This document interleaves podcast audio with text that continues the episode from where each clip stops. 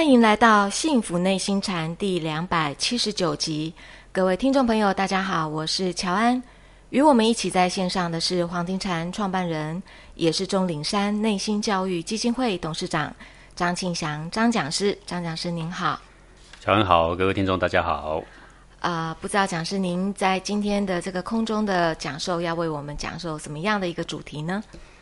呃，今天我们要来探讨一下内心的问题呀，啊，这个科学家呢，他们依据他们的实验的结果呢，啊，大家都断定这个人的意识啊是由大脑产生的啊。那意识是怎么由大脑产生的呢？这呢倒是谁都说不出来啊。但是根据很多的实验呢，比如说大脑有分为什么区块、什么区块啊。然后呢，当你在思考什么的时候啊，或者是什么情绪的时候啊，哪一块的肌肉组织里面的电流啊，会特别的旺盛？是。那我们就依据它的电流的旺盛呢，来推断说，你看他现在脑袋瓜里面的这一块细胞电流比较旺盛啊，所以他的情绪是从这里出来，所以他的思想是从这里出来的。好。那么更进一步的实验呢，就是说可以把某一些区块的细胞呢，把它切掉。嗯，那切掉之后，它就会有的时候丧失情绪功能，有的时候丧失思考功能，呃，有的时候会丧失一些别的很多的复杂的功能嘛。那你把这个区块切掉，然后就丧失那个功能，所以我们就说，所以那个功能呢是源自于这里，是产生于这个地方。所以科学家是用这样的方式呢。这个把它分成一一小区块一小区块啊，定定。对，如果是这样子的逻辑的话，意思是说我如果想吃饭是用手去端一碗饭的话，那也就是说是我的手想吃饭的意思。呃，他会说你是大脑里面呢想吃饭，因为你的肚子饿了呢，传一个讯息给大脑，大脑于是想产生想吃饭的欲望。那如果把你这个大脑里面主管这块的大脑把它切掉，那这个人呢就不会想吃饭。嗯，好，当然如果这样子说，那吃饭的欲望就是由那块细胞产生出来的。至于是如何产生出来的，也是不知道，对不对？对。但是呢，这些想法都只是一个假设啦。为什么呢？因为很多科学家也不认同。这不认同的原因就是，人是由细胞所组成的，细胞是碳水化合物、蛋白质、各种氨基酸所组成的。蛋白质本身不会产生思想，碳跟水也不会产生思想，氨基酸也不会产生思想。对。那这些东西都不会产生思想的东西组合成细胞，细胞本身一个细胞也不会思想。那头脑那是由一百四十亿个不会思考的细胞组成，它如何产生思想？好，有没有道理啊？有道理，也很有道理啊。各位就像土吧，你捏一撮土，它不会有思想啊。你给它拼凑成十万个、百万个一撮土。会思考吗？也不会，照理讲也不会呀，对不对？哈，那啊，不然我我们去买这个一颗西瓜，不会思考，对不对？好，我们我们就把西瓜比喻成细胞好了。是，你说细胞不会思考，那我买一亿个细胞会不会思考啊？一亿个西瓜会不会思考？不会，它还是西瓜，只能吃啦，不能思考啦。那你说，可是我根据实验。那他在思考的时候，我把这一块的细胞拿掉，他确实不会思考，所以我们就奠定没有错，他思考就是由这个区块的脑细胞所产生的。好，那这个事情呢，在美国维吉尼亚的大学里面呢，有一个精神病学系的主席呀，哦，精神病学系都是他在负责的。嗯，那他做了很多很多的研究。好，那么他就讲了一个很好的比喻啊。我觉得很有道理。他就说，就像这样吧，我们现在手上拿着一部手机，对不对？是。这个手机呢，如果有人打电话给你，是不是会讲话？会讲话啊，会讲话。然后我们如果把里面呢，这个处理声音的那个晶片把它拿走呢，哎，这个手机呢就不会讲话了，不是吗？没有声音。那我们就说啊，原来这个话呢是从这里手机的晶片里产生的，这样对吗？不对。哎，这不对。嗯。它是跟要把话传出来是有关，但是它却不是这个话的起源呢。话不是从他这边，话是另外一个人打过来。对，他充其量是一个接收讯息、扩大它让你听到的一个机器而已，一个工具而已。它本身并没有可以说话的这个思想，各位对不对呀？对，它只是一个零件，对吧？有道理吧？有道理。所以你现在把一个人的头脑的里面的哪一个区块拿掉，就像把电话机里面的哪一个区块拿掉，哎，你把摄像头拿掉，它就不能摄影了。你把这个喇叭拿掉，它也不能够产生声音啊。对，你把晶片拿掉，什么都没啦。对，这样浅显易懂。那你就可以说，哦，原来这些思考是从这个晶片里产生的吗？这个声音是从喇叭产生的吗？喇叭本身会发声音吗？会发旋律吗？不会，其实不会的，是，对不对？它是一个接收跟处理的功能而已啊。好，但是呢，这样子呢？还是不能说服我们呐？怎么呢？因为人呐，这个思考确实是我们有时候感觉思考确实是在脑袋瓜里面，对不对？但是呢，因为他们做了很多很多的实验，这些实验呢，不得不令我们相信呐，人的思维呀，啊，极有可能不单独只是这个思考从头脑里边出来的问题。就像我们今天教这个禅学，我们一直讲内心呐。古人教禅学也是讲内心，讲胸中无物啊，讲胸怀磊落啊，他会提到这个胸膛的问题。现在呢，科学家呢，心理学家呢，精神学家也在研究，到底人的思想是从脑细胞出来的呢？脑细胞本身会思考吗？完全独立的一百四十亿个细胞如何联合起来，手拉手，然后做出一个共同的决议呢？这是没有答案的啊！但是这个维吉尼亚大学这个教授叫布鲁斯格雷逊这个医生啊，他的上一任主席交给他也做了很多很多的这个研究啊。他们的结论是说，这个人的意识是起源于何处啊？人的意识是起源于脑细胞吗？但是他们却发现好多好多的证据，就是。一个人的意识是脱离脑细胞而运作的证据。哦，有证据，证据很多哦。那这个证据呢，大略呢可以分为四大类。啊，第一大类呢，就是说有一些人呢，因为他们是医院嘛，啊，这个精神病学系里面有很多的病人嘛，还有跟很多的医院的研究者啊联合起来，就有很多的证据嘛。他说，很多的人呢，他经历长期的丧失知觉以后啊，那么他。在这个快要死之前几天弥留状态的时候啊，他无法解释的啊，他以前没有意识，他以前没有知觉呀，但是那几天呢，他的意识完全恢复，讲话讲得很溜，思考非常的清晰，哎，这就是我们中国人常常说的回光返照。各位你要知道，他长期所患的病就是失去知觉、失去思考，哦，甚至于他的这个脑袋呢是严重的受损，可是呢。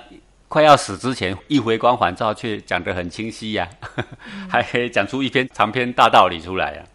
好，那这种现象是少数吗？还不是少数哦。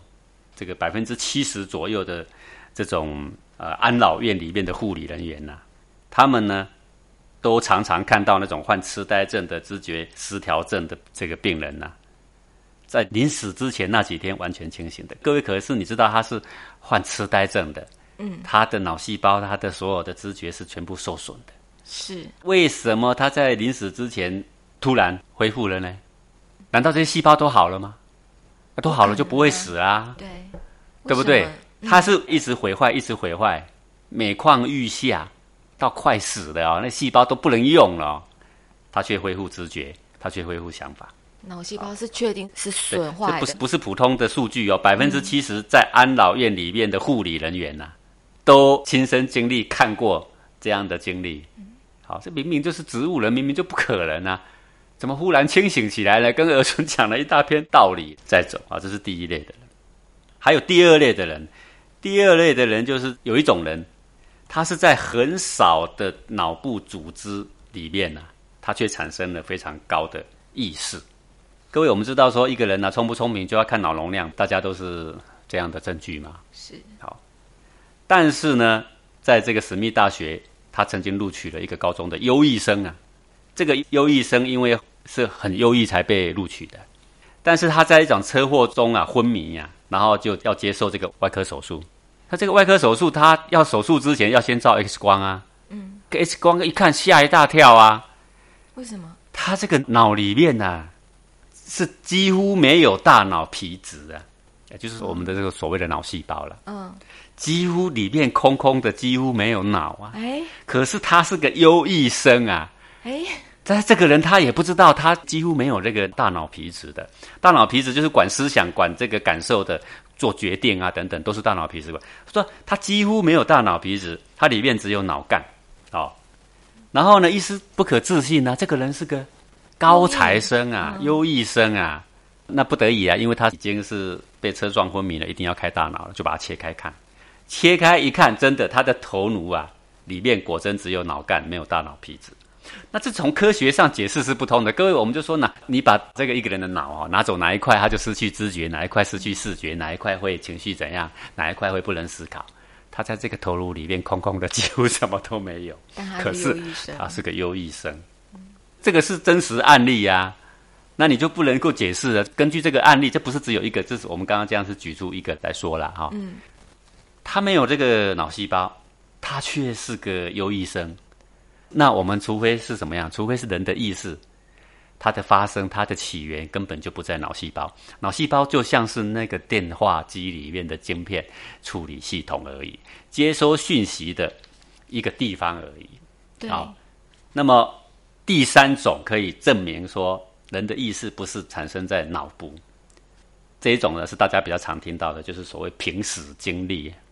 那人都快死了，都已经衰竭了，心脏也已经停止跳动了，然后就很多人开始抢救，对不对？对。哦，那你平时的经验有很多的状况嘛？这些状况就是说，呃，他可能是车祸，他可能是呃严重的疾病，哦，然后医生抢救，哎，又救回来了。对，反正他有很多种的状况，他快死了的时候呢，却发生种种种种的。这种意向，因为很多人快死了，最后没死嘛。那多数的人平时经验在活过来之后，大多都会说到一个情节，就是他的一生所做过的事，会像放电影一样快速的播放。好，这是平时经验的人几乎都会讲到这些事。还有会谈到说，他们是极其的祥和，好，是融入在宇宙的一种大爱里面，这是他们共同讲的现象。但是还有一种人，他会提到他在。平死到复苏中间的过程中，他所看到的身旁的种种的景象，是好。那这种事情发生的也很多，只要是常常是在外科手术台上面的急诊室上面的医生，他们就常常会碰到平时经验复活的人。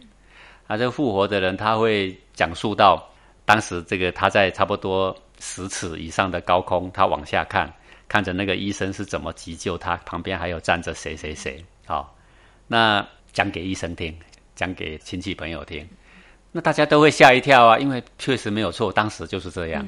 那曾经就有一个医生呢，他是专门为了这个事情做研究，他在他的手术台旁边，旁边呢有一个冰箱，冰箱呢就是高过于这个患者手术台了。还比站着的医生还要高啦，高到连护士都看不到，都不知道。他就在上面摆个盘子，盘子上面呢摆一些根本不可能在手术室里面会出现的东西，比如说 你摆个洋娃娃啦，还是摆个骰子啦，是就摆在上面。那他就在等，因为他手术当然很多人就死掉了嘛，哈。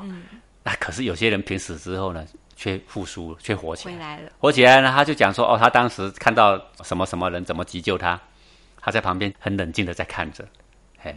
那看着他呢，医生就要做统计呀，就要问他看看他，我放在那个最高的地方，他根本看不到的地方，连护士都看不到，而且他很保密。那再来反问他，你那你在那个冰箱上，你有看到什么东西？说出来几乎都百分之百准确的。嗯，那是不可能看得到的。对，那就表示什么？他的意识已经离开了他的身体，离开他的脑袋，他的脑袋的脑细胞都快死了，但是他的意识却非常的灵敏。他的知觉呢，却非常的清晰。嗯，那么其中呢，还有一个案例，就是这个布鲁斯·格雷逊这个医生啊，呃，他说的，就说有一个患者啊，已经濒死了嘛，意外啊，然后呢，在这个开刀抢救的过程，把他抢救回来，他复苏之后呢，他就很纳闷的问那个抢救他的医生。说为什么在抢救我的时候，你在手术室里面挥舞着你的双翅，就是他的双手啊，嗯，像鸟在飞一样，在那边挥舞的双翅。这手术室你急着救人，你怎么干这个事情？你到底意义在哪里？那个医生听得很生气呀，他说：“谁告诉你的？”嗯，好，哎，各位，医生在手术室里面哈，好像很愉快一样，挥舞的双手跟双翅一样做这种举动，这种肯定很少吧？猜也猜不到吧？对。对不对？他就很生气，谁告诉你？说没有人告诉我。你在抢救我的时候，我在旁边看着。看到了，他就很纳闷呐，你为什么要挥舞着你的双翅呢？